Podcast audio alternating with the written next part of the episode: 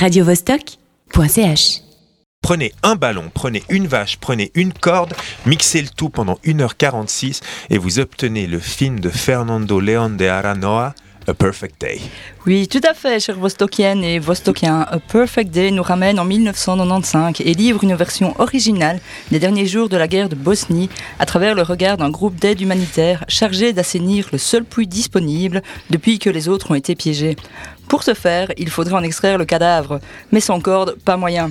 Donc ce simple problème de logistique se transforme alors en une quête impossible vu l'environnement hostile, à commencer par des vaches piégées, des autochtones peu coopératifs et où l'absurdité des, procédures militaires sont plus importantes que la vie d'innocents. Loin des tirs militaires ou des scènes de massacres caractéristiques des films de guerre, cette dernière est pourtant savamment suggérée.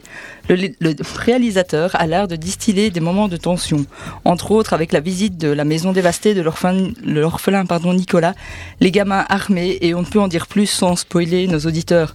Mais pour l'essentiel, le film lorgne quand même du côté du road movie et se concentre sur ses héros.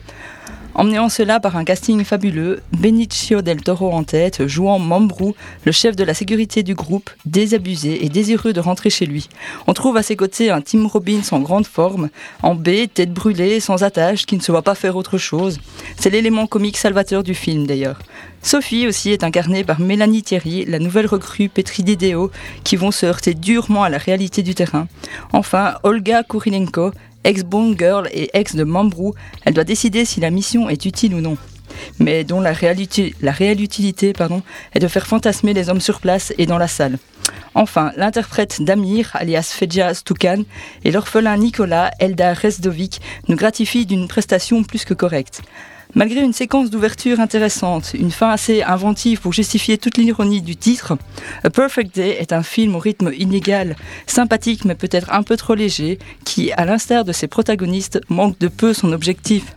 radiovostok.ch